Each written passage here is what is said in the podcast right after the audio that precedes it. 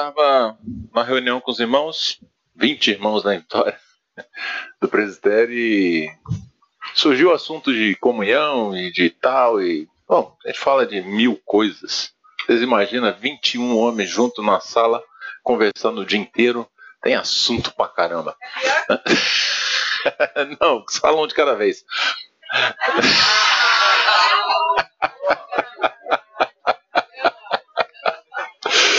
A Maristela falou que é pior do que a mulher, eu falei, não, não, que falou um de cada vez.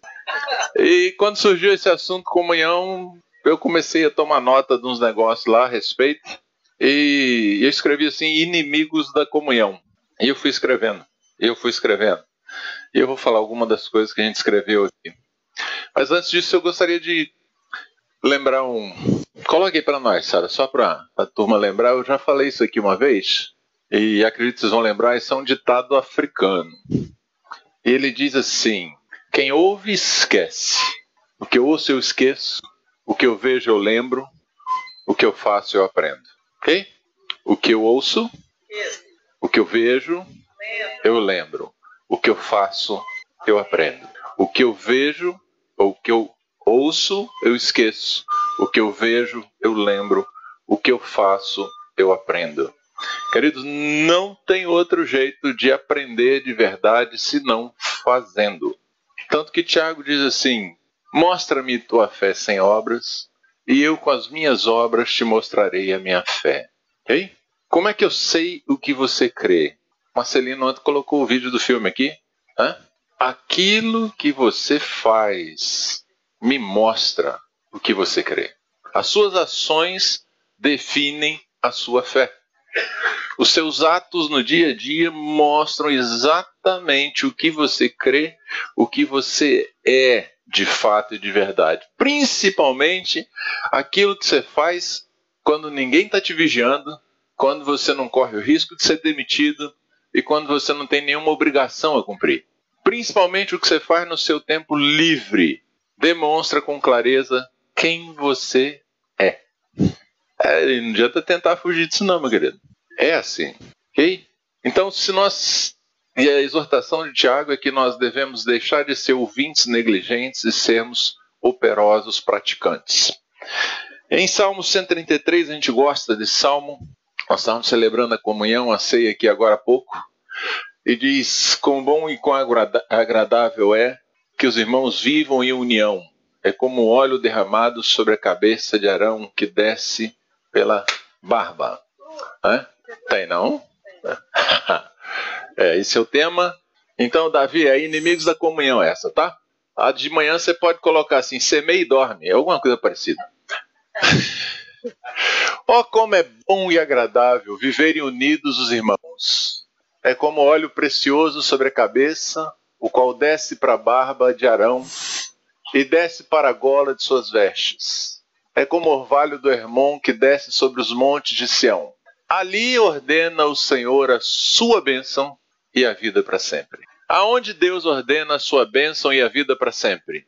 Na união dos irmãos. Na união dos irmãos, Deus ordena a sua bênção e a vida para sempre. Eu estava falando com alguém hoje aí, em algum momento. Eu sei lá. Bom, o fato é o seguinte: eu já vi várias vezes situações complicadíssimas se resolverem simplesmente porque dois entrarem em acordo. Participei em algumas situações de casais e ou outras envolvendo irmãos que não eram casados, né, eram, eram pessoas da congregação e que tinha situações muito difíceis de resolver e nada acontecia e tudo estava agarrado e a coisa. Eu cheguei para o casal uma vez e falei assim: meus irmãos, no dia que você e sua mulher pensarem a mesma coisa, estiverem unidos no espírito, forem um só de verdade, isso vai se resolver. E vi coisas se resolvendo em uma semana, outras em um mês, outras se resolviam até quase que instantaneamente. Porque aonde há unidade, ali Deus ordena a benção. Esse negócio é tão sério que Jesus falou assim: se dois concordarem no que pedirem sobre a terra, será feito. por um lado, ele sabia que isso era importantíssimo, e por outro lado, ele sabia que era difícil pra caramba, que ele limitou em dois. ele falou: tudo que precisa é dois concordarem plenamente naquilo que pedirem. Basta dois estarem perfeitamente unidos em acordo que Deus ordena ali a sua benção. Então você quer bênção na sua casa, na sua família? Rapaz, o caminho é a união no Senhor. O caminho da bênção dentro da família é a união entre marido e mulher, é a unidade de coração, de espírito, de alma, de mente. O caminho da paz entre os irmãos é a unidade, é a união. Que os irmãos vivam em união. Ali Deus ordena a bênção. Vamos ver um pouquinho, relembrar o que é comunhão. Tá? Comunhão é fraternidade, associação, comunidade, participação conjunta, relação à parte que alguém tem algo. Isso é comunhão. Andar junto, ter as coisas em comum. Fraternidade. Quando a gente fala de comunhão cristã, nós estamos falando daquilo que tem por meio de Cristo. Comunhão cristã só existe por meio de Cristo. É fácil de entender. A maioria de nós aqui nunca teria visto um ao outro se Cristo não estivesse nessa história. A maioria de nós. Nunca se veria, não cruzaríamos os nossos caminhos em nenhum momento da vida, a não ser por causa de Cristo. Então, a nossa comunhão, nós temos uma coisa absolutamente em comum: a pessoa de Cristo. Nós cremos todos no mesmo Cristo. Há um só Senhor e Cristo. Há um só batismo, uma só fé. E é nisso que nós estamos, temos comunhão plena. No mais, queridos, nós somos absurdamente diferentes. Mas absurdamente diferentes. Cada um de nós é exclusivo, não tem dois iguais. Seus dedos da mão não são iguais. Entendeu? A, a impressão digital não é igual. Nós somos exclusivos. Às vezes até lembra alguém, parece com alguém, não sei o que lá, mas não, você é exclusivo. A íris dos seus olhos são diferentes de todos no planeta Terra.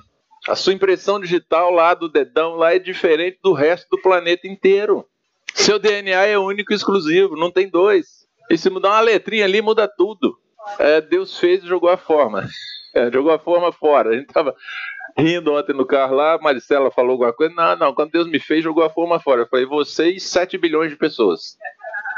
Todos, a forma foi jogada fora mesmo gêmeos idênticos, são exclusivos, são diferentes. Então, o que é que nós temos em comum? Visão? Não. Então, rapaz, a gente vê tanto trem diferente.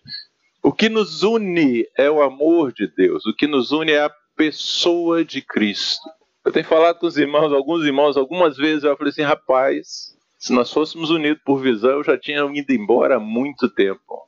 Porque eu vejo muita coisa muito diferente há muito tempo. Mas eu já cresci o suficiente para saber que se eu chegar em algum lugar perfeito, eu vou estragar ele. No momento que eu puser meu nome na, no meu, meu, meu pé na comunhão perfeita e sem, sem nenhuma falha, eu vou estragar ela. Custei entender isso, amados. Sabe, sou meio cabeçudinho, né? Então, eu custei entender isso, mas finalmente eu entendo que se houver um negócio perfeito nessa terra e se eu chegar lá, vai ficar estragado. Eu vou levar a imperfeição comigo. Então não é a identidade, não é a visão, não é a proposta de trabalho, não é a obra de Deus e como nós a fazemos. Queridos, o que nós temos em comum é a pessoa de Cristo. O mesmo sangue que foi derramado na cruz por mim foi derramado por cada um de nós e por cada um dos habitantes do planeta Terra. E todos aqueles que o receberam, Deus lhes deu o poder de serem feitos filhos de Deus, a saber, os que creem no seu nome. Os quais não nasceram nem do sangue nem da vontade do homem, mas nasceram do Espírito. E aí, por termos nascidos todos do mesmo Pai, somos família. Esse é o único motivo real. E é a única coisa que vai sustentar a comunhão dos santos. A compreensão de que somos todos. Todos carregamos a genética do Cordeiro. Somos todos filhos do mesmo Pai Celeste. Então, comunhão cristã só existe por meio de Cristo. Ela é tão somente por meio de Cristo. Passa, sabe? Que, que significa isso? Significa que um cristão precisa do outro. Alguns de vocês já viram, e eu só vou fazer o começo, o resto eu não vou falar, eu vou, eu vou mudar no meio do caminho, mas só estou lembrando o conceito. Comunhão por meio de Cristo significa que eu preciso de você. E por mais que você relute, você precisa de mim. Por mais relutância que você tenha, por mais independente você queira ser, você não é uma ilha. Você não nasceu para viver sozinho. Querido cristão isolado é uma heresia. Dizer-se filho de Deus e viver isolado no planeta Terra como se fosse uma ilha é herético. Não fomos criados para isso. Você não precisa estar na comunhão de 10 mil irmãos, não. Aliás, nem sei se dá para ter comunhão com 10 mil irmãos, mas o fato é que sozinho você não é igreja. Igreja é um coletivo. O nome igreja é assembleia. Não existe assembleia de um só. Então não existe igreja do eu sozinho. Isso é herético, isso não funciona. Não é assim na escritura. Ninguém foi feito para ser só. E olha que quem está falando isso tem apelido de LS. Lobo solitário. Olha quem tá falando, sou eu. Um dia a irmã chegou para mim e falou assim: eu tô observando a coisa, você se vira bem sozinho, né? Eu falei assim: minha filha, bem até demais. Eu fui treinado para me virar independente, cara. Não, ninguém faz minha mala, eu não preciso que faça meu prato. É, se tiver comida, eu como. Se não tiver, vai biscoito. O que tiver na reta passa. Entendeu? E eu vou embora, eu sigo a vida e de boa. Ah, uma hora a gente sente falta, porque tá sozinho, né? É, a minha companhia às vezes é muito enfadonha. Então, é, é ruim. É ruim ficar sozinho e, e, e, por muito tempo. Uma hora eu enjoo de mim mesmo, entendeu? Eu consigo essa proeza, mas eu me viro muito bem sozinho. Aprendi assim. Então, para mim, viver em comunidade, para mim é um negócio, assim, é um desafio. eu gosto muito de estar com os irmãos, amo estar com os irmãos, mas tem hora que tudo que eu quero é ir para a caixinha do nada e me isolar nela. E eu consigo fazer isso no meio da multidão, acredite. Mas, queridos, vamos voltar aqui, vamos falar do. Vai lá, Sara. Um cristão só consegue chegar a outro por meio de Cristo. Querido, eu só tenho permissão de chegar ao meu irmão por meio de Cristo. A palavra diz que nós somos a menina dos olhos de Deus. Queridos, eu não posso. Rapaz, se eu não acreditar muito no oftalmologista, ele não põe a mão no meu olho de jeito nenhum, velho. Eu não posso ir meter meu dedo no de, de ninguém sem autorização, sem treinamento, sem permissão. Então, se eu quero edificar o reino de Cristo, eu não posso ir ao meu irmão senão por meio de Cristo. Vocês estão entendendo isso? Existe um só Deus e um só mediador entre Deus e os homens, Jesus Cristo, homem. Há um só. E Jesus é mediador entre homem e homem, entre homem e mulher, entre pais e filhos. Jesus é que faz a mediação. Mediador é aquele que faz as pazes. Sabe como é? Ele está ali no meio para ajeitar a coisa, para fazer a coisa funcionar. Essa é a tarefa do mediador, é trazer os acordos e os termos de paz. É isso que faz o mediador. Ele explica A para B e B para A, para que as pessoas consigam se entender, porque nós somos difíceis de nos entendermos. Para que haja comunhão cristã, a pessoa de Cristo é fundamental. Nós somos eleitos desde a eternidade, aceitos no tempo e unidos para a eternidade em Cristo. Segue. Fraternidade cristã não é um ideal, mas é uma realidade. A comunidade cristã, como cristã, não é um ideal. O ideal é uma coisa que só está na ideia, que só está na cabeça. E depois a gente vai falar um pouquinho disso aí, mas por querer um ideal, nós estragamos a realidade. E eu vou dizer para vocês, queridos, a realidade da comunhão cristã, que é a comunhão entre pessoas resgatadas, redimidas, pecadores redimidos pelo sangue do Cordeiro, é muito melhor do que o ideal de uma igreja perfeita que não vai existir nessa terra. A realidade de lidar com pessoas que erram, que falham e que se levantam e que começam de novo é muito superior a essa neura de querer uma igreja perfeita onde ninguém faz nada de errado. Esse trem não existe aqui na terra, não, amados. Não existe isso na terra. Estamos todos em processo. Estamos todos sendo transformados. Deus começou uma boa obra. Alguém falou aqui ontem e ele é fiel para completá-la até o dia de Cristo. Ok? A fraternidade cristã é uma realidade espiritual e não psíquica, não é um, um sentimento da alma. É algo que acontece realmente no espírito. Nós somos unidos no espírito, no espírito de Cristo, no espírito de Deus que nos foi outorgado. É por meio dele que temos comunhão. Não é um ideal que devêssemos construir, vai, Sara. É uma realidade criada por Deus em Cristo, da qual nós podemos fazer parte. Então não faz sentido orar, é, cantar para ser um, querido. Nós somos um. Rapaz, você gostando ou não da peça que está do seu lado, você achando ele bonito ou feio, chato ou agradável, Rapaz, tu vai passar a eternidade com ele. Ou vão os dois pro inferno, não sei, né? Mas vai pra eternidade também, né? Sem Cristo. Querido, não, não é escolha minha nem sua. É uma decisão divina. Deus decretou e nos chamou. Percebe? Assim como seu irmão lá na sua casa, você não pediu para ser irmão dele? Ele, se ele nasceu antes que você, ele nasceu antes que você. Ele também não pediu para você ser irmão dele, não. Mas nada que aconteça nessa terra vai mudar esse fato. Nasceu do seu pai e de sua mãe, é seu irmão. Normalmente, irmão mais velho é enjoado que só. E o mais novo perturbado para valer. E o do meio fica ali naquela, né? Negócio meio indefinido. Indefinido nesse sentido, não sabe se é chato ou se é bonzinho, né? E, e... então fica aquela coisa ali, sofre dos dois lados, pressão, só pressão. Né?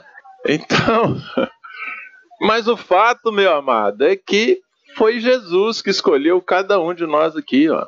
Nós todos andávamos desgarrados como ovelhas, perdidas, sem pastor, mas Deus fez cair sobre ele a iniquidade de todos nós. O castigo que nos traz a paz estava sobre ele, sob suas pisaduras fomos sarados.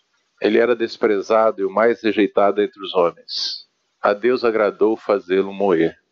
E no final diz assim: Mas ele verá o penoso trabalho da sua alma, o fruto do penoso da, trabalho da sua alma, e se alegrará. Rapaz, Deus é fantástico.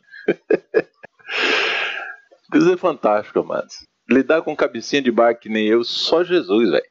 Né, Ari? Só Jesus. E para os irmãos me suportar só por meio de Jesus também, queridos. Então, não é um trem que nós vamos fazer você não tem que fazer nada para ser irmão do seu irmão que nasceu do seu pai e de sua mãe. Ele é seu irmão. Você não tem que fazer nada para ser mais irmão do irmão da congregação. O sangue de Jesus fez dele seu irmão. Você já é um com ele. Tem a mesma origem, tem a mesma substância, tem o mesmo espírito, queridos. Então, na verdade, o que a gente tem que trabalhar é para não quebrar isso. Isso já é uma realidade espiritual. Ou não é? Estou falando bobagem, Marcelino? Isso já é uma realidade espiritual. Deus nos fez um por meio de Cristo. Ponto. Não importa. Não, não vou entrar nesse caminho, não. Para que time que você torce, fica melhor. Eu ia falar outra coisa, mas deixa eu falar. Não importa para que time você torce, que cor que você gosta, se você come a comida A, B, C ou D, se você fala inglês, português, japonês, espanhol, um monte de língua, não importa. Quanto estudou, quanto deixou de estudar, não interessa. Não interessa. Nenhum de nós merecia e todos fomos chamados e incluídos. Todos somos adotivos, queridos. Se diz alguém falou assim, não, fulano falou para não adotar, não, porque isso é arriscado. Eu falei assim, rapaz, nós somos todos filho adotivo. Como é que adotar um filho natural, um filho de outro, pode ser problema, gente? Isso só pode ser problema fora da cruz. Na cruz isso não é problema nunca. adoção é de Deus. Adoção, nós somos adotados, queridos. Todos nós somos adotados. Nós éramos, por natureza, filhos da ira, separados de Deus. Não havia nenhum de nós que se justificasse. E ainda não há. A nossa justiça se chama Cristo. É assim que é, amados. Isso é evangelho, isso é a palavra de Deus. É... Aí eu vou entrar agora aqui em algumas coisas que atrapalham que são inimigas da comunhão.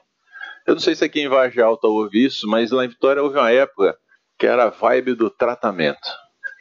Alguns irmãos conhecem isso bem. Tem que tratar o irmão. Meu irmão, você é médico? tem diploma de médico, enfermeiro, você trata do doente, você trata do cara que está lá no hospital. Ele é paciente, não é seu irmão, ele é paciente. Né? E, e, haja paciência com alguns tratamentos, né? Mas havia uma vibe assim na, na, no meio do povo que eu tava com o irmão para tratar do irmão. E aí eu era um chato de galocha e ainda falava assim: não, rapaz, eu sou o tratamento de Deus para a sua vida. Olha que isso! Eu sou o tratamento de Deus para você. E eu dito falando assim: não, meu irmão, Deus botou você na minha vida para tratar comigo. É eu que preciso ser quebrado, eu que preciso ser tratado e curado por Deus. E alguns irmãos se achavam médico de todo mundo e queria tratar todo mundo, cara. Não, não tem. Tratai-vos uns aos outros não tem. Eu acho que tem cerca de 50 uns aos outros, mas tratai-vos não tem. Tratai-vos não tem. Nesse sentido aí não tem esse mandamento. Queridos, isso é insuportável, isso é um porre. Você está. Desculpa a palavra. eu acho que eu tomei um porre uma vez na minha vida, quando eu tinha meus 15, 16 anos de idade, nunca mais resolvi esse negócio, não. Mas é ruim demais, por isso que a gente fala, é um porre, né? É suportáveis, tratáveis não. Mas, queridos, é chato, porque aí você chega na reunião, você abre sua vida, seu coração, tem um abençoado no irmão que se acha médico e te dá uma receita. Ele não te ouve, ele não ouve o seu problema, ele não ouve qual é a sua aflição, sua angústia, mas te mete uma receita. Faça assim. Fala, Jeová! Queridos, eu já fiz isso, amados. Eu já fui assim. Eu fui bem treinado para fazer isso. Fui treinado por mim mesmo, né? Porque eu estudava, eu lia, os irmãos não liam, problema deles. Eu tinha receita para dar. Simples. E achava que estava fazendo o melhor. Mas sabe o que acontece quando você começa a tratar o irmão na reunião e principalmente em público? Ele não fala mais, quebra a comunhão, ele perde a liberdade de se expor, a comunhão se esfria. O Abe Uber fala que até um porco velho, se toda vez que ele for no coxo comer, ele levar uma paulada na cabeça, ele não volta mais. Mesmo um porco velho não resiste a tomar porrada toda vez que ele vai comer. Você acha que você resiste ou que alguém resiste? E amados, e, e, e por muito tempo a gente fazia isso, pior de tudo, acreditando que estava sendo justiça de Deus. Triste, né? Seu inimigo mortal da comunhão. Crítica. Eu lembro uns anos atrás, eu, eu escrevi no Facebook lá alguma coisa assim, de que não existe crítica construtiva. Rapaz, deu uma celeuma. Trem deu uma polêmica doida, moço. Foi um dos motivos que eu desisti de argumentar que trem lá, que troço não tem fim. O pessoal vem e entra de sola, rapaz, e, e assim, assim, meu Deus, o povo deixa de ser irmão quando escreve no Facebook, rapaz, na rede social. É patada para um lado, é chute pro outro. Que é isso, irmão? Se degladiando em público. Que vergonha! Eu, uma vez que me deram uma chapada, eu cheguei, fui no particular, falei assim: meu irmão, se você tem problema comigo, você me liga e fala comigo. Manda recado por aqui não. Isso é desagradável. E parei de emitir opiniões. É, rapaz, que é isso? Já chega as pauladas que eu levo. Eu não preciso me expor isso, não. Tá desagradável. Crítica, queridos. Sabe o que faz o crítico? Vocês já viram peça de teatro escrita por crítico? Nunca ouvi notícia. Vocês já viram algum quadro magnífico pintado por um crítico? Algum vinho de primeiríssima feito por um crítico? Ou um prato fantástico criado por um crítico de comida? Já viram? Tiveram notícia disso? É porque crítico não faz nada. Ele só critica. É porque ele, ele está acima dos réis mortais, sabe? Ele, ele está num lugar alto e sublime e ele tem o direito divino de apontar os defeitos dos outros e não ver os seus. E ele se acha no direito de não ter feito nada para melhorar a situação, ele não estava lá quando estava sendo feito, ele não se apresentou, mas se acha no direito de falar e ainda dizer que é crítica construtiva. Mas que crítica construtiva, meu irmão? Muda esse nome. Tá bom, você me ajuda, você pode me ajudar. Você chega para mim e fala assim: Dag, você fez isso aqui? Foi. Caraca, bacana. Você aceita alguma ajuda? Eu creio que você pode melhorar um pouco aqui. Você aceita a minha opinião? Rapaz, como é que você faz uma crítica de uma coisa que você não participou, você não deu nada, você não pagou a conta, você não incentivou, você não projetou, mas você se acha no direito de me criticar? Eu posso falar, mas eu posso falar porque eu fui um crítico Nota 10. Eu sabia criticar como ninguém. E se bestar, ainda sei. Então posso falar à vontade, estou falando de mim mesmo. Quem te fez superior, querido? Mas eu me achava superior. Eu jamais faria isso. Não. Não tem isso, querido. Crítica. Ninguém aguenta viver com um crítico. É chato demais.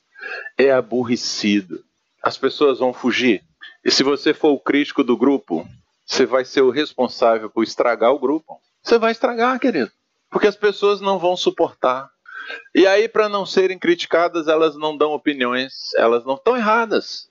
Estão erradas, porque elas deviam chegar para você e falar assim: cala a boca, que você está falando demais. Com todo respeito e amor e carinho. Sim, falar para o outro calar a boca quando ele está sendo inconveniente, não tem mais educação nisso. Isso é amor. O amor tem que ser firme. Mas tem outras.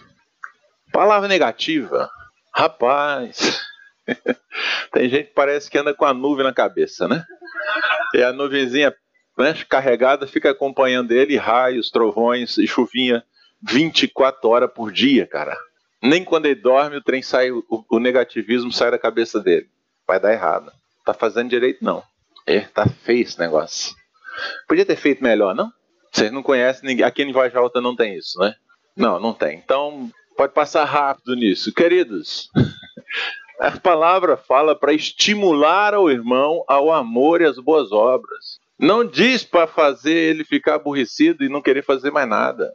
Cara, que coisa frustrante. Você se esforça, faz um negócio com sacrifício e vem um abençoado e começa. Mas que porcaria, troço mal feito. Podia ter sido melhor. Tá sem sal a comida. O cara cozinhou para mil. Ficou sem sal. Ele queria comidinha da mamãe. No retiro. Pagando barato. É, porque tem que ser preço de custo. Hã? Então quer comida gourmet? Pagando preço de marmitão no mercado? Como diz os paulistas? Isso não existe, não. quem paga o preço de quentinha, come quentinha. Quem quer comida gourmet, paga caro. É exclusivo. Oi? A gente tem que pensar, queridos. Aí, na hora de fazer o retiro, você vai, se esgota. O Rainer falou ontem aqui, né? Falou, os irmãos se levantaram e tal. Falou assim, irmão, ninguém ganhou um centavo para fazer nada. Mas trabalharam pra caramba. Pois é. Aí você vem, não fez nada, começa reclamando da taxa, que é cara. Aí reclama da comida, que não era exatamente aquilo que você esperava. Aí você reclama da cadeira, que você queria uma cadeira acolchoada. Aí você reclama do calor porque o sol esquentou, o teto é de plástico, vai ficar quente. Graças a Deus que choveu ontem e anteontem. E hoje. Isso aqui ia ficar quente na hora do almoço. Ah, não, nada. Hã? Isso ia ficar quente. Deus foi bondoso conosco aqui. Ficou fresquinho, ficou gostoso o ambiente. Mas aí você se acha no direito de resmungar, de reclamar, de falar que não tá bom. Meu amado, é fácil. Eu, uns seis anos atrás, mandei o Daniel para um retiro de homens em na Califórnia. Ele foi lá. Tinham 550 homens num salão lá no lugar, mas o negócio era assim, de madeira, bonitão, madeira de tora, log home, os assentos todos acolchoados, os quartos eram no máximo para quatro pessoas, e o encontro de três dias custava 600 dólares, mais a passagem de ida e volta.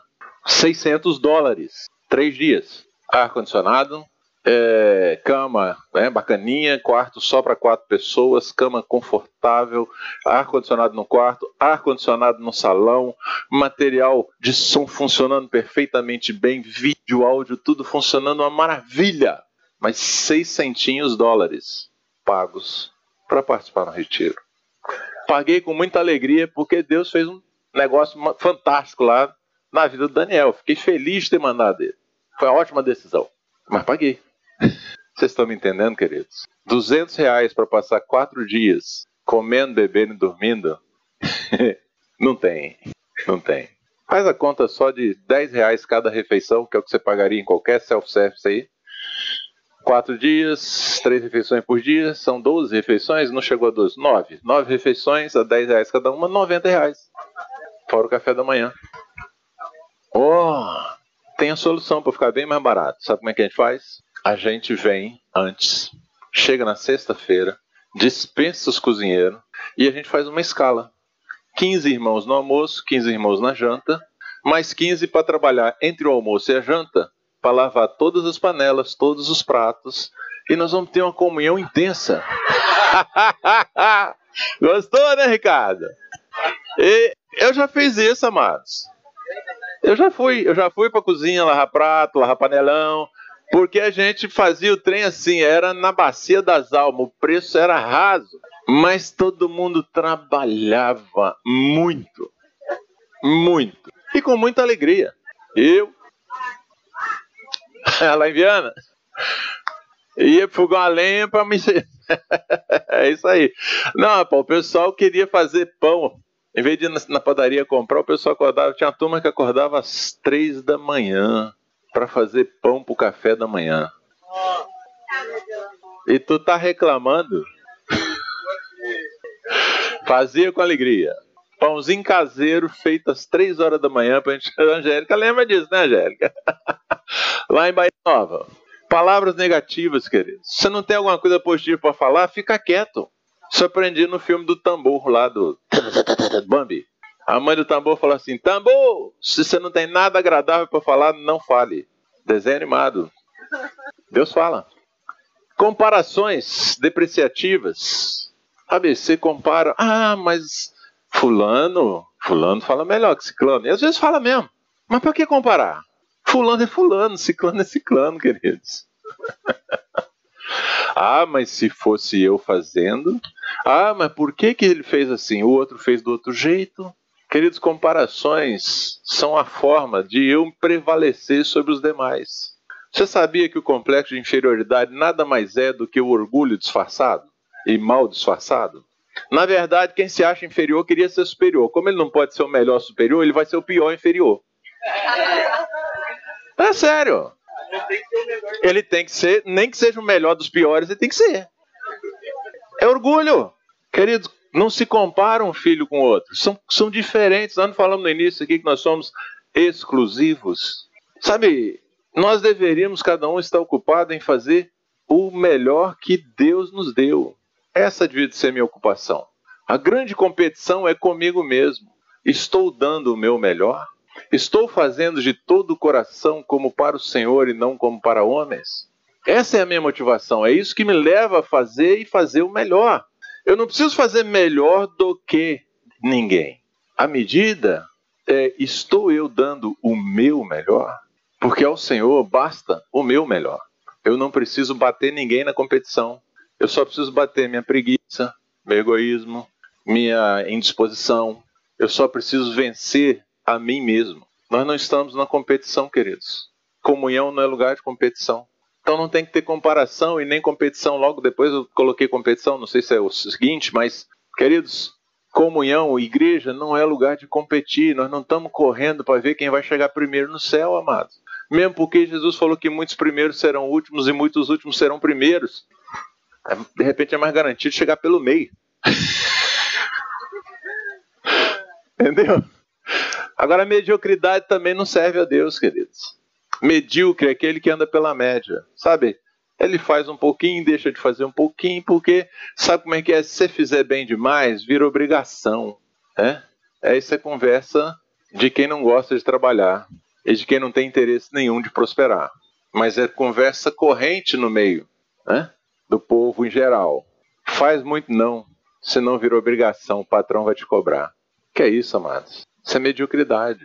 Você limita sua competência, sua capacidade, para que não se torne obrigação. Meu irmão, com esse pensamento não vai ser promovido nunca. O único motivo para alguém te dar um aumento é você fazer mais do que você foi pago para fazer. Eu sou patrão, querido. Tem 40 anos que eu tenho empresa. Eu não quero saber se o cara tem necessidades. Se eu for pagar por necessidade, estou ferrado. Eu não posso contratar ninguém que tem oito filhos. Pai, eu quebro minha empresa. O único motivo que eu posso ter para dar aumento para alguém é o quê? Ele faz mais do que o esperado. Ele rende para mim mais, ou para a empresa, mais do que eu estou pagando ele para render. E com alegria, em algum momento, se eu não der, alguém verá ele fazendo e dará. Em algum momento da vida, alguém vai ver isso. Então a grande competição é comigo. É com a minha indisposição, com a minha preguiça, com a minha má vontade, não com meu irmão. Nós queremos ter o sucesso que o irmão tem. né? mas nós não queremos pagar o preço que ele paga. Sabe? a gente quer falar bonito, mas a gente não quer estudar. A gente quer pegar o microfone e oh, empolgar a multidão, mas a gente não paga, não estuda, não ora, não jejua, não medita, não pensa. Você sabe qual é o segredo de você entregar uma palavra com graça e alcançar as pessoas? Você vai estudar para você mesmo e pede a Deus para Deus falar com você. Aí na hora que Deus te chamar a atenção para um assunto, para um texto, você pega aquele trem para você e fala assim: Isso é comigo.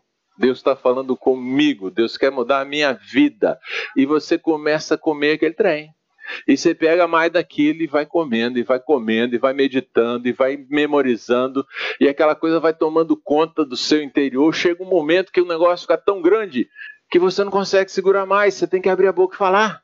E quando você falar, você vai falar como quem tem autoridade, porque você já interiorizou aquilo. Sabe? Eu, rapaz, no dia que eu aprendi isso, lendo um livrinho lá do Charles Finney, eu falei assim: Jesus, a salvação chegou. Queridos, eu durante décadas, eu tinha uma Bíblia Vida Nova, estou espichando, estou sem relógio. É, eu tinha uma Bíblia Vida Nova com concordância.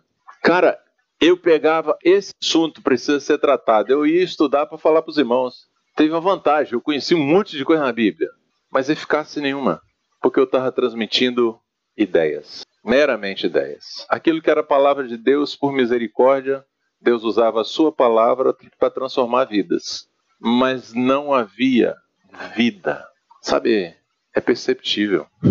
A gente sabe, por menos que a gente tenha revelação, a gente sabe quando a pessoa está falando que nem um papagaio ou é alguma coisa que está dentro. É perceptível, queridos. Tolerância e intolerância, as duas coisas são inimigas da, da comunhão. Tolerância no sentido de Apocalipse diz lá para a igreja que ele tinha um problema com a igreja. Jesus disse para a igreja: Eu tenho um problema com vocês. Tem a tal de Jezabel aí, e Jezabel era uma mulher prostituta que transava com os irmãos na igreja. Era isso que ela fazia de fato e de verdade. Existiu essa mulher. Hoje eles falam de espírito de Jezabel, mas ali em Apocalipse não está falando do espírito, está falando da mulher que levava os homens para a cama. E dizia que isso é porque ela conhecia as profundezas, né? E os demônios, capeta e tal. E, e a exortação é clara, ele diz: Tenho contra ti tolerares que esta Jezabel não somente cometa iniquidade, mas desvie os meus filhos. E por essa causa, os seus filhos estão morrendo. Uau! A tolerância com o pecado causa a morte dos filhos.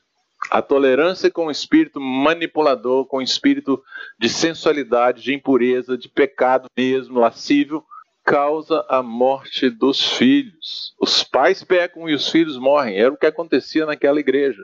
Isso é muito sério, amados. Esse tipo de tolerância acaba.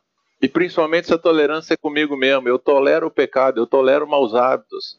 Eles querem um trem que todo mundo se, se justifica. Sou assim mesmo. Seu nome é Gabriela? Os mais novos não conhecem Gabriela, né? É, Gabriela é uma, é, uma, é uma personagem de um livro de Jorge Amado. Eu não li o livro, mas tinha uma novela que tinha uma música. E a música dizia assim: Eu nasci assim, eu cresci assim, eu sou mesmo assim, eu sou sempre assim, eu sou Gabriela. Meu irmão, Gabriela foi sepultada no batismo. Se algum dia você foi esse tipo de personagem, Gabriela, é, eu quero te dar uma notícia: morreu no batismo, foi sepultada. Você agora é nova criatura. Tudo se fez novo. Tudo se fez novo. A tolerância com meus próprios pecados e a tolerância com o pecado em geral acaba com a vida em comunhão. Por outro lado, a intolerância com as dificuldades das pessoas ou até com os pecados das pessoas, sabe por quê? Querida, o abençoado sabe que está errado. O diabo já disse para ele que ele vai para o inferno. As pessoas já disseram para ele que ele vai para o inferno. Vai você também dizer que ele vai para o inferno? Ele já sabe. O que ele não sabe é que existe graça. O que ele não sabe é que em Cristo Deus perdoou, que tem chance. É isso que ele não sabe. Então, às vezes, a nossa intolerância para com debilidades de irmãos é um grande inimigo da comunhão. Paulo diz que devemos suportar as debilidades dos mais fracos. Suportar as debilidades dos mais fracos. Nós não podemos andar no ritmo dos mais fortes nós precisamos considerar aqueles que são realmente fracos. Eles precisam andar junto conosco, queridos. Mas nós vamos pedir a Deus discernimento, porque tem fraco e tem safado. Tem safado que se faz de fraco. Quando a palavra fala de fraco, está falando de fraco, está falando de mongoloide. Acho que esse termo agora é politicamente incorreto, né? Portador da síndrome de Down. Acho que esse é o certo, né? Perdão aí pelo, pelo, pela forma que eu falei o nome. Mas está falando de pessoas que têm de fato deficiências e debilidades físicas ou mentais, ou de idade, que precisam ser suportadas. Não é o abençoado que diz: Eu não consigo largar do pecado.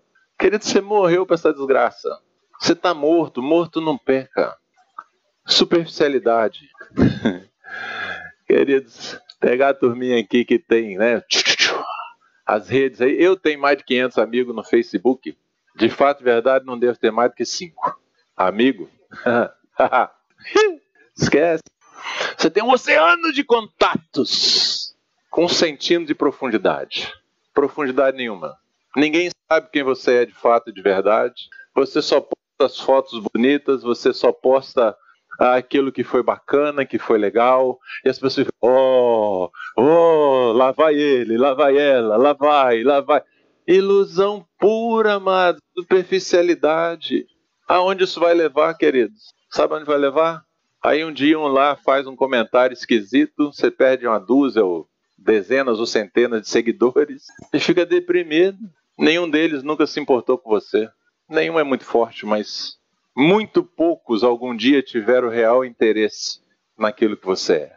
E queridos, nós conseguimos fazer isso na reunião caseira, que às vezes se torna canseira, né? A gente se reúne durante 10 anos, toda semana na casa. Oi, irmão, tudo bem? Tudo bem? Você passou bem essa ano? Passei.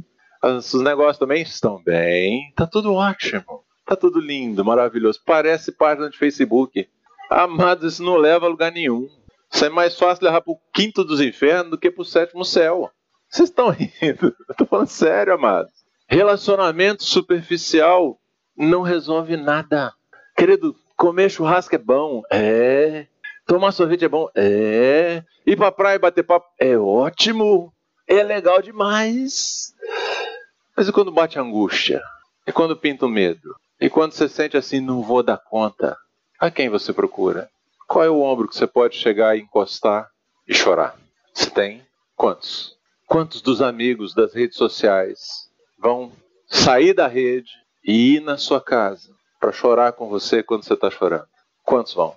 Quantos dos seus inúmeros contatos sociais que você tem aí no dia a dia vão conseguir olhar no seu olho e dizer assim: cara, você está triste hoje. O que, que aconteceu? Posso te ajudar? Você precisa de um ouvido? Queridos, relacionamentos superficiais, socialmente aceitáveis, não edificam vidas, não edificam o corpo e são inimigos da comunhão de verdade. Para haver comunhão verdadeira, tem que haver profundidade, tem que cavar profunda vala, tem que tirar os escombros. É preciso acessar o coração, amados. Querido, diga não para superficialidade. Para com esse negócio, tá tudo bem. Faz, não, não tô bem não, cara. Você me ajuda? Experimenta um dia algum abençoado vai parar e vai te ouvir. Mas enquanto você disser que está tudo ficar com aquela cara de paisagem, não tem cura, queridos. Não tem cura. Pai Sara, a cultura de levar assuntos à liderança. Houve uma época que isso campeava na igreja, de modo geral. Sabe, a fofoca vai depois, né? Ah, eu pulei a fofoca. É, fofoca, maledicência. O que é fofoca? Fofoca é fofoca. Você pega um troço que não é verdade, que não existe de verdade e sai falando. O que é maledicência? Fala mal. Falar mal é amaldiçoar. Quando você fala mal de alguém, você amaldiçoa. Tiago vai mais longe, ele diz assim: quem fala mal do irmão julga a lei. Uh. então, quando você está falando mal do irmão, por que está cortando? É, é bateria? É. Já, já tá na caixinha, né? É, é, é, mal é a bateria também do Paraguai. ó, falei mal dos Paraguai, aí, ó, perdão. Alô? Pra você ver como é que como é que é o trem, né? Pra ver como é que é o negócio. Também quis pagar barato nas baterias, né? Ah, não, não nem veio de lá, veio de outro lugar, mas aí eu vou falar mal do outro lugar. Mas deixa quieto. Mas, querido, sabe o que acontece com a maledicência? Você nunca viu o Henrique na sua vida. Eu chego com você e digo assim: Ah, o Henrique, gente, ah, ele pôs som lá na festa, é gente boa. Isso, Henrique. É... Rapaz, precisa morar pelo Henrique. Henrique tá bem, não. Henrique tá mal, fazendo umas escolhas esquisitas. Gente precisa se juntar para orar por ele. É, antigamente ele era de outro jeito, mas ele entrou no negócio de festa aí, o trem ficou ruim. Você nunca viu ele. Você nunca viu, você não sabe. Aí um dia você encontra o Henrique. O que, que você vai pensar dele? Eu, quando eu falo mal de alguém para você que você nem conhece, eu queimo a possibilidade dele te causar uma primeira boa impressão. Eu já estraguei ela na entrada, eu matei ele. Queridos, isso é muito sério. Ah, fazer a corrente de oração no WhatsApp por ele, sem ele saber. Claro, porque se ele souber vai dar ruim. Queridos, olha a hipocrisia desse trem. Aí não precisamos orar por ele. Tá bom, vamos orar por ele. Mas aí você precisa detalhar as coisas, porque afinal de contas, se você não souber qual é o problema, não vai ser uma oração específica. E uma oração que não é específica, Deus não vai responder. E a gente bota Deus no meio da nossa conversa fiada. Amados, não isso é pecado. Isso quebra a comunhão. Isso inferniza a vida. Estou lembrando da piada aqui, os caras entraram numa de transparência, três homens e se juntaram, nós vamos ser amigos, nós temos uma aliança e nós vamos confessar os nossos pecados e vamos andar na luz. E chega o primeiro e fala assim, irmãos, o problema é o seguinte, eu não consigo ver a mulher, eu fico todo atrapalhado e eu peco mesmo, e o negócio é complicado, e eu preciso de ajuda. Os irmãos, irmão, oh, irmão. Eu vou dizer, irmãos, meu problema é com dinheiro. Rapaz, eu não posso ver dinheiro.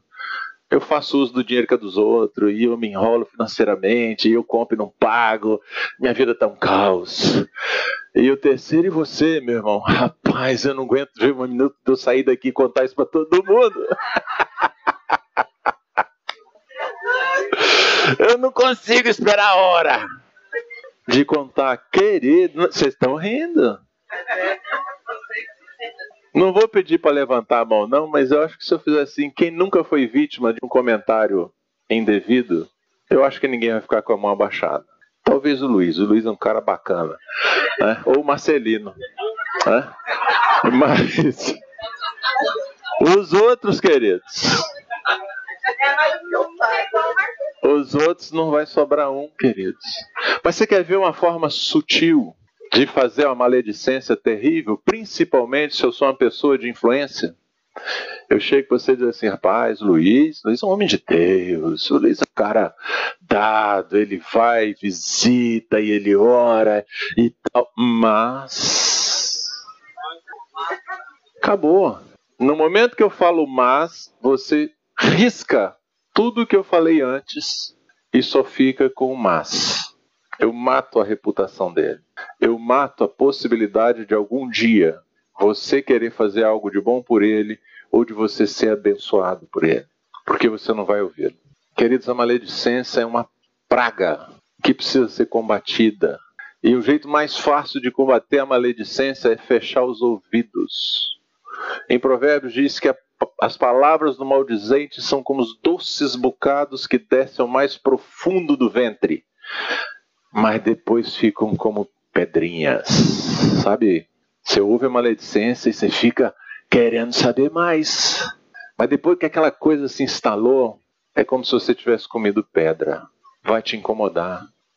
Vai estragar a imagem que você tem do outro. Queridos, isso é um pecado que nós precisamos nos arrepender. A gente bate muito em pecados sexuais. Né? A gente bate muito em pecados sexuais, seja qual for a vertente do pecado. Mas sabia você que está escrito na Bíblia que existem quatro coisas que Deus detesta? Não seis coisas que Deus detesta, mas uma sétima que ele abomina. Sabe qual é a sétima, queridos? Não é pecado sexual é o que semeia contendas entre os irmãos. Os maledicentes também não herdarão o reino. Bacana, você nunca pegou uma arma e matou ninguém. mas você falou mal dos outros. Se você não se arrepender, meu querido, o reino de Deus não é seu lugar. Esse pecado é muito sério, queridos. Ele destrói vidas, ele destrói a comunhão, ele destrói a possibilidade da comunhão. Eu creio que nós precisamos, geral, queridos, geral, nós precisamos rever isso. Às vezes, sem nem perceber, a gente está falando mal. Sem nem perceber, e às vezes a gente quer fazer justificativas para isso. Queridos, isso requer arrependimento, mudança. Feche seus ouvidos.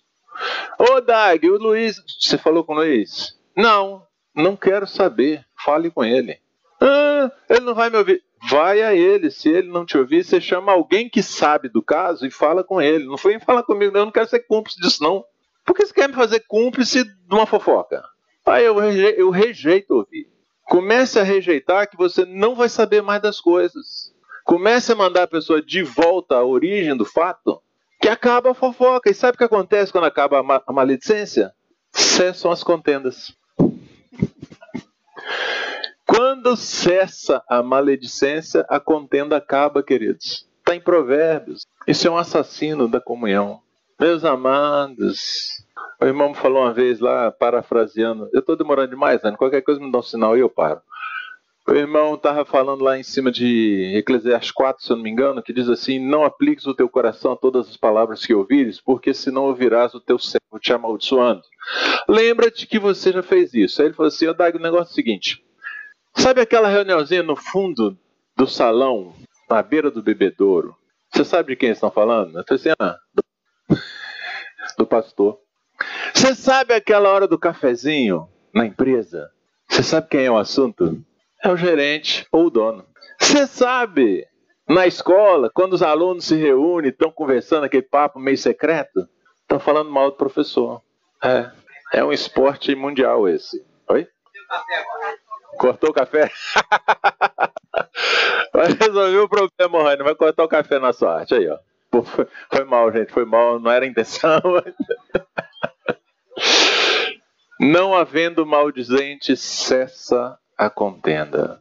É impressionante, queridos. Às vezes a situação está inflamada, tá assim aquele negócio insolúvel. As pessoas param de falar mal, acaba a contenda. Não havendo maldizente, acaba a contenda. Quer acabar com a contenda no seu lar? Para de falar mal do seu marido ou dos seus filhos. Filho, você quer acabar com a contenda no seu lar? Para de falar mal de sua mãe e do seu pai. Começa a falar bem dele. Não amaldiçoeis, mas abençoai. É o reino, queridos. O reino de Deus funciona de forma diferente do reino dessa terra. Essa questão de levar assunto, sabe, isso teve uma época que esse troço era terrível. A pessoa vinha e me confessava um pecado. Era meu amigo. Até, até me confessar o pecado, era meu amigo de fato. Aí, qual era a providência que eu tomava? Eu ia ao meu discipulador dizer: Fulano me confessou isso. Oh! O discipulador imediatamente ia ao líder de grupo caseiro e dizia: Fulano fez tal coisa. Oh! E ele vinha para o presbitério. E uma semana, ou às vezes no mesmo dia, o pecado que o cara tinha cometido em secreto lá no banheiro dele, não vou falar o nome, era conhecido por toda a igreja. Amado sem iniquidade. Se o teu irmão pecar, Argue ele entre ti e ele, se ele te ouvir, ganhaste o irmão. Acabou! Acabou, queridos! Ou não tem perdão? Aí sabe o que aconteceu? A igreja ficou santa. Todo mundo parou de confessar. E sabe o que acontece quando não confessa os pecados? Não recebe perdão, purificação e cura. Porque o jeito de Ser perdoado é confessar a Deus, mas quando eu quero ser curado, eu confesso ao irmão. E o irmão é para orar por mim, não é para contar meu pecado para outro, amados. Eu só posso contar uma confissão a outro com autorização, queridos. Isso está errado. Misericórdia, que Deus tenha compaixão de nós. Nós queimamos um monte de gente e inibimos o povo de confessar e de ser curado, queridos. Confessar pecados é não, pecar é ruim, mas confissão é cura. Mas eu não vou confessar se eu sei que o pecado do outro é ser fofoqueiro. Eu preciso de um ambiente de confiança, de segurança, queridos. E nós somos família, e família é lugar de confiar. Eu não tenho o direito de expor alguém que não quer ser exposto. Eu não tenho esse direito. Se você acha que você tem, você acerta suas contas com Deus. Acha um versículo bíblico e acerta suas contas com Deus, não é comigo. Eu não tenho esse direito de saber de alguma coisa e levar para terceiros sem o seu consentimento. Ah, isso me custa caro, amados. Porque às vezes você escuta coisas que você preferia não ter escutado. Mas sabe o que a gente faz quando você escuta isso? Você vai aos pés do cordeiro e apresenta diante dele e ora pela cura do irmão. Se você não tem competência de ajudar ele, você fala: meu irmão, você precisa de ajuda. Eu não sou capaz. Vamos juntos procurar ajuda? E aí, juntos, a gente procura ajuda. Vocês estão me entendendo? O ideal da comunhão, a gente já falou um pouco. Às vezes a gente quer uma igreja que só existe na ideia, queridos. A realidade é essa. Eu peco, tu pecas, ele peca. Nós pecamos, eles, vós pecais, eles pecam. E se alguém de nós diz que não tem pecado, segundo o apóstolo João, que escreveu aos 90 anos de idade, é mentiroso. Mas se confessarmos os nossos pecados, ele é fiel e justo para nos perdoar os pecados e nos purificar de toda injustiça. Queridos, eu não posso me relacionar com uma pessoa ideal, mas eu posso me relacionar com a pessoa real. O ideal é a chave da decepção. Só se desilude quem estava iludido. Sabe que você está decepcionado? com quem quer que seja. É com pessoa, meu irmão. Você criou a expectativa. E quando sua expectativa não se cumpre, você se decepciona. Só pode se desiludir quem está iludido. Eu não tenho ilusão, meu querido. Eu ando aí com. Né, o Marcelino já falou isso ontem aqui. Eu ando com Rainer, Marcelino, Ari. Ari e Marcelino tem uns 12, 13 anos que a gente tem andado muito próximo. Ari sai de Campinas. Tem mais? Não, 25 não, cara. Porque a gente começou a andar bem próximo. Tem uns 12, 13 anos. Não é isso? Eu sei que ele é atrapalhado, ele sabe que eu sou também. E não é? Eu sei, queridos. Ari costuma vir três, quatro vezes por ano. Se ele não vem, eu vou. Tá lá em Campinas, são mil quilômetros. Mas nós escolhemos andar junto. Ah, já tivemos crises nossas também. E ele sabe que não pode esperar a perfeição de mim, porque vai dar ruim. E eu sei que não adianta esperar a perfeição dele da Marta, porque eles não são perfeitos. Mas eu sei que eu posso esperar Cristo neles. Eu aprendi isso com eles. Espero que eles tenham aprendido comigo também. Marcelino falou ontem, em tom de brincadeira, aqui, você acredita se quiser, eu já aconselhei o Dag. É verdade. O Rani já me falou, já me puxou a orelha. O Ari é mais comedido, ele fica mais assim, né? mas já me falou firme também, já me perguntou, já me questionou. É meu irmão, é meu amigo. Não é peso. Não é peso. Mas não tem ideal. Quando eu comecei a relacionar com eles, eu já tinha aprendido essas coisas. Com o Rani, não, já tem mais tempo, né, Rani? Tem 30 anos essa brincadeira. É, a gente tinha mais idealizado as coisas. Mas a vida nos ensinou que não tem ideal, tem realidade. O Rani é um homem sujeito a pecados como eu sou. O reino é sujeito a correções como eu sou. O reino é a habitação do Espírito Santo como eu sou, e ele tem palavra de Deus como eu tenho. E no respeito e na consideração mútua somos ambos edificados. E isso vale de mim para o Marcelino, vale de mim para o Ari, vale de mim para um monte de outras pessoas que a gente relaciona, uns mais próximos, outros menos, e vale para qualquer um de vocês, meus amados. Qualquer um de vocês pode chegar diretamente a mim e dizer: Não gostei, você me feriu. Como você também pode chegar e dizer: Preciso de sua ajuda. Como você também pode chegar e dizer assim: Deus te abençoe, meu irmão. Permaneça firme. É mais agradável ouvir a última. Vocês estão percebendo? Eu não sei se vocês estão chocados, se vocês estão querendo ir embora. Mas vocês estão conseguindo me entender, amados? Essas coisas destroem a comunhão. Ah, tá acabando. Falta de perdão. Queridos, nós vamos entender que o perdão é uma benção de Deus. Quando Jesus falou assim, perdoa quem te ofende, ele não está pensando no bandido, ele está pensando em mim. Sabe por quê? O bandido peca contra mim, bandido estou extrapolando, né? Mas o, o camarada bagunça minha vida. E fique de boa. Às vezes nem preso ele vai. Às vezes nem disciplina ele recebe na igreja. E eu tô lá. E eu não perdoo ele, e aí eu tomo café da manhã com ele. Eu vou pro serviço, ele vai junto no meu carro. Eu vou almoçar, ele está lá comigo. Eu deito depois do almoço, a primeira coisa que eu lembro é do abençoado que me atrapalhou e me feriu. Eu vou para o trabalho de novo, ele está lá outra vez. Eu vou jantar, ele está comigo. Na hora que eu vou deitar, meu último pensamento é para ele. O infeliz domina a minha vida. Por isso que Jesus falou: perdoa. Você sofre uma vez só.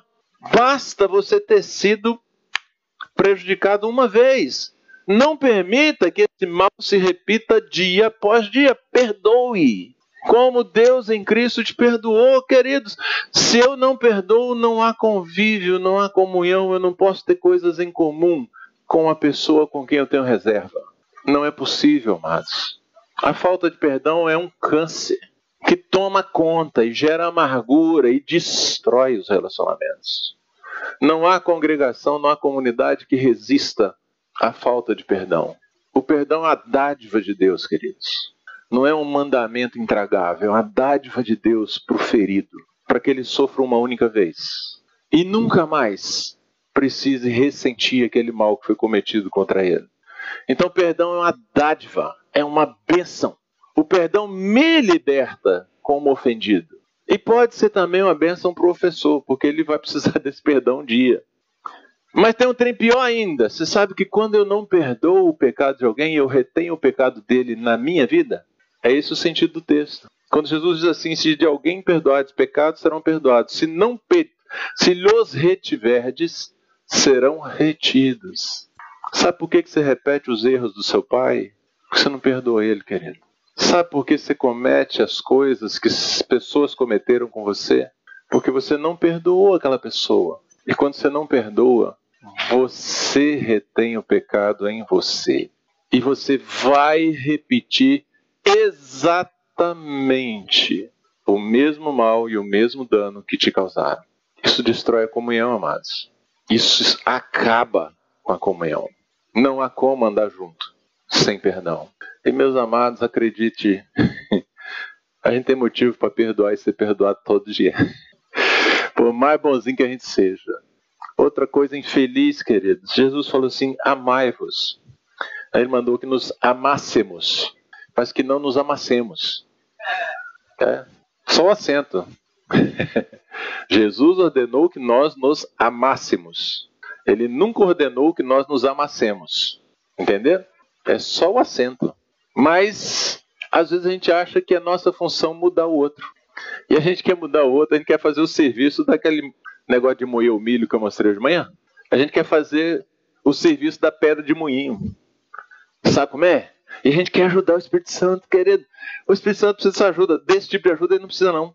Ele quer que você transborde da graça, do amor, da presença, que você traga a presença dele onde você quiser e ele vai precisar de você para isso, mas ele não precisa da sua ajudinha impura, não.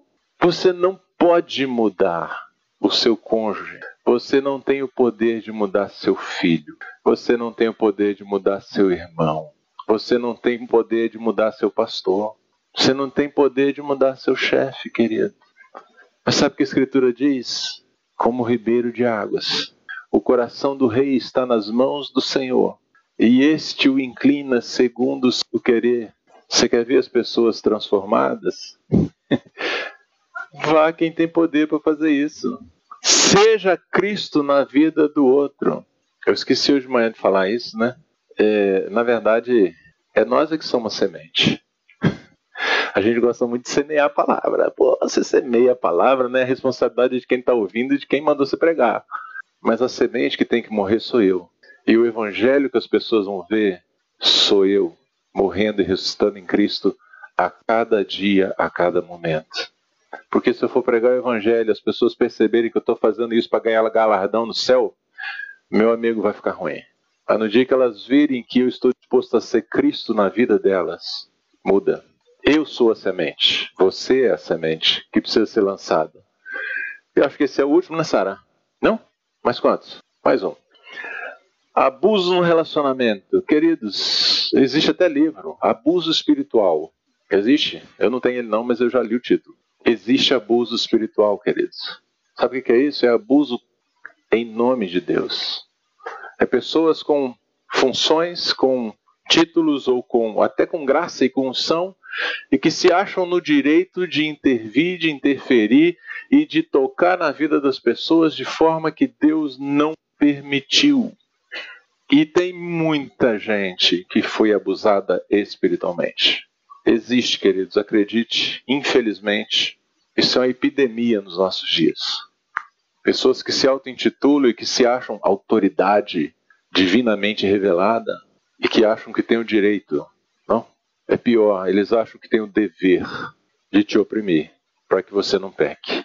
Eu prefiro crer que boa parte deles haja assim até com, com uma intenção boa, sabe? Ele não quer te ferrar. É, não é intencional. Vou crer sim, pelo menos em grande parte das vezes. Mas fere do mesmo jeito. Não sei, de repente aqui no nosso meio tem um, uns dois ou três, né? Pode ser que tenha uns 20 ou 30, ou quem sabe uns 300. Não sei. Se eu abusei de você espiritualmente algum dia, meu irmão, eu te peço perdão. Em nome de Jesus. Eu já fui muito pesado. Pensava eu que meu coração estava reto. Penso ainda. Mas eu sei que por vezes eu agi sem misericórdia, sem compaixão, sem graça. Tem coisa que eu não gosto nem de lembrar, que me envergonha. O que eu lembrei, eu já acertei as contas. Mas, queridos, existe uma legião de pessoas andando pelo planeta hoje, muitos que a gente conhece, que foram simplesmente vítimas de abuso espiritual. Faz isso, faz aquilo, vai aqui, não vai lá, casa com A, não casa com B, você não pode namorar com C, você não pode isso, você não pode aquilo, você tem que aquilo, você deve aquilo outro. Rapaz, a religião tem três palavras que vieram do inferno: é deve, precisa e tem. Deus não lida assim conosco, amados. Deus quer pessoas que deixaram furar suas orelhas por amor. Deus quer comprar esse tipo de gente. Sabe, gente que diz assim: Deus, o preço é alto. Mas para onde eu vou? Só você tem as palavras da vida. Senhor, se eu sair da sua presença, eu não tenho para onde ir. Me aceita. Deus não precisa que ninguém tenha medo, queridos.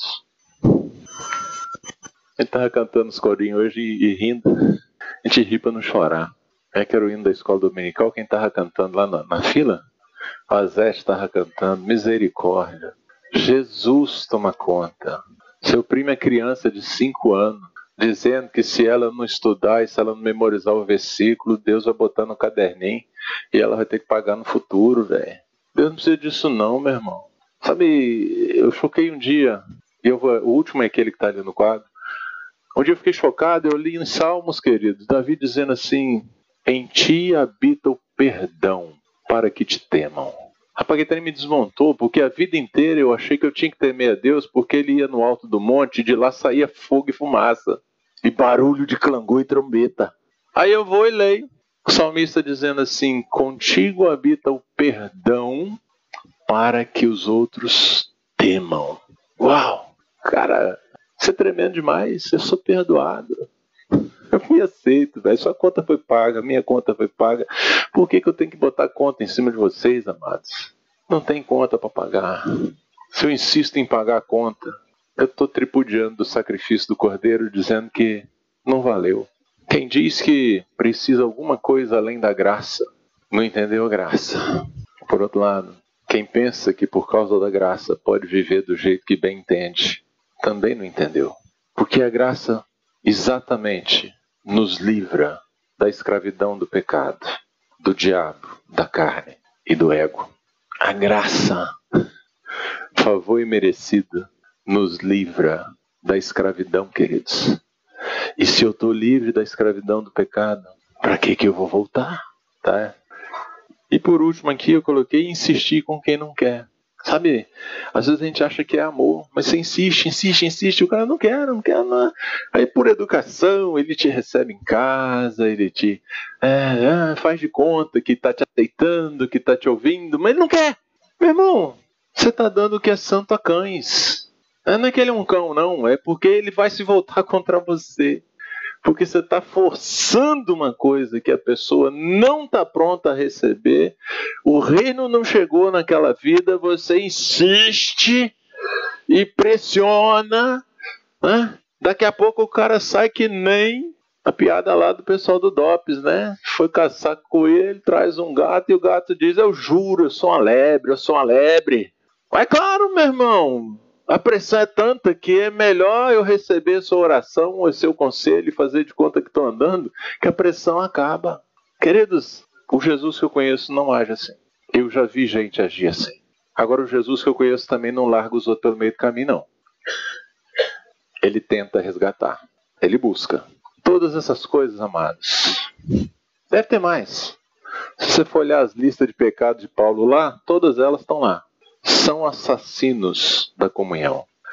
Aí nós praticamos esse tipo de coisa, aceitamos que seja praticado e depois nós reclamamos da igreja. É engraçado que quando eu quero as bênçãos, eu digo assim: eu sou igreja. Quando eu quero reclamar, eu digo: a igreja. É que neura é essa? Você tem dupla personalidade? Isso é coisa de doido. Quando me interessa, não, meu, somos uma família, somos corpo, é nós, é nós. Quando tem erro e tem pecado, é a igreja. Amado, que é isso? É a igreja. É a igreja. Esses dias o falou assim: eu vou fazer uma pregação assim, esse cara sou eu. Mas não é da música do Roberto. Quem gosta da música do Roberto Carlos Marcelino, deixa eu falar. É, é comigo. Sabe, a cruz tem para tratar comigo. O Espírito Santo vem para mudar a minha vida. A cruz vem para destruir o meu viver carnal. Não é o do meu irmão. Do meu irmão cuida o Senhor. A minha tarefa é amá-lo, é acolher, é suportar, é exortar em amor, é falar a verdade em amor, é cuidar, é zelar, é proteger. Isso é função minha. Transformá-lo é uma obra que só acontece de dentro para fora. Com essas coisas simples, queridos, eu garanto para vocês que a comunhão vai ser o céu na terra. Mas garanto, querido, meu irmão, a igreja é família, é casa, é templo. A igreja é proteção, é essa igreja mesmo, é essa, essa que você pensa que é complicada, que é atrapalhada, é essa que os irmãos de vez em quando pecam e de vez em quando alguns pecam grosseiramente. É, é desse jeito. É gente. Então vou fazer um desafio que eu vi o Paulo Júnior fazer. Nossa Deus! Paulo Júnior fazer pro, pro Vince uma vez, diante de mil pessoas, ele falou assim, eu venci, você é meu amigo.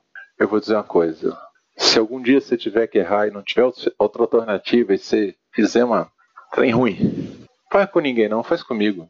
Faz comigo. Não, querido, erra comigo. Se você tem que errar com alguém, erra comigo. Porque eu quero ter a coragem, a ousadia de ser Cristo para a sua vida. Chega, queridos, de requerer perfeição. Chega de querer gente perfeita do seu lado. Você não é perfeito. Chega. Diga para sua esposa, para seus filhos, se você tiver que errar, erra comigo, porque eu vou te perdoar. Diga para seu irmão, companheiro de grupo caseiro, para o irmão que mora perto da sua casa, cara, se você tiver que errar, erra comigo, porque eu vou te perdoar. Você tem essa ousadia, querido? Se você tem que errar, bicho, erra comigo. Se você tem que errar, Marcelino, erra comigo. Laerte, erra comigo. Isso é comunhão, queridos.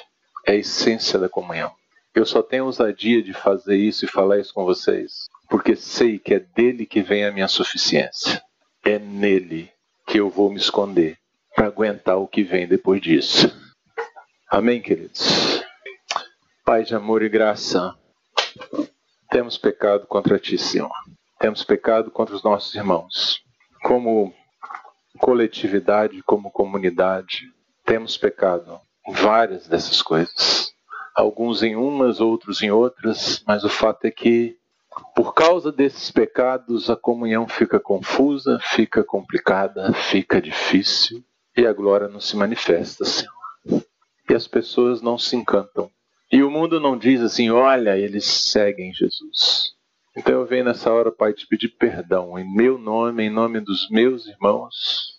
Pedir do Senhor que o Senhor nos convença daquilo que precisamos de mudar, que do teu trono venha tempos de restauração, de refrigério, de perdão, meu Deus, de mudança profunda nos nossos relacionamentos.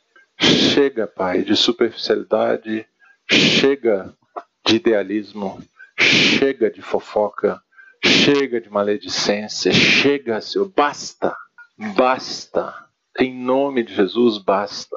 Pai, perdoa-nos, Senhor, e purifica-nos. Que os consertos necessários sejam feitos. Que essa ceia que tomamos hoje seja efetiva na cura dos nossos pecados, das nossas divergências, das nossas incongruências. Pai, que ao celebrarmos a ceia, celebremos de fato a vida do Cristo, transbordando em cada um de nós. No nome de Jesus eu te peço, Senhor. No nome de Jesus.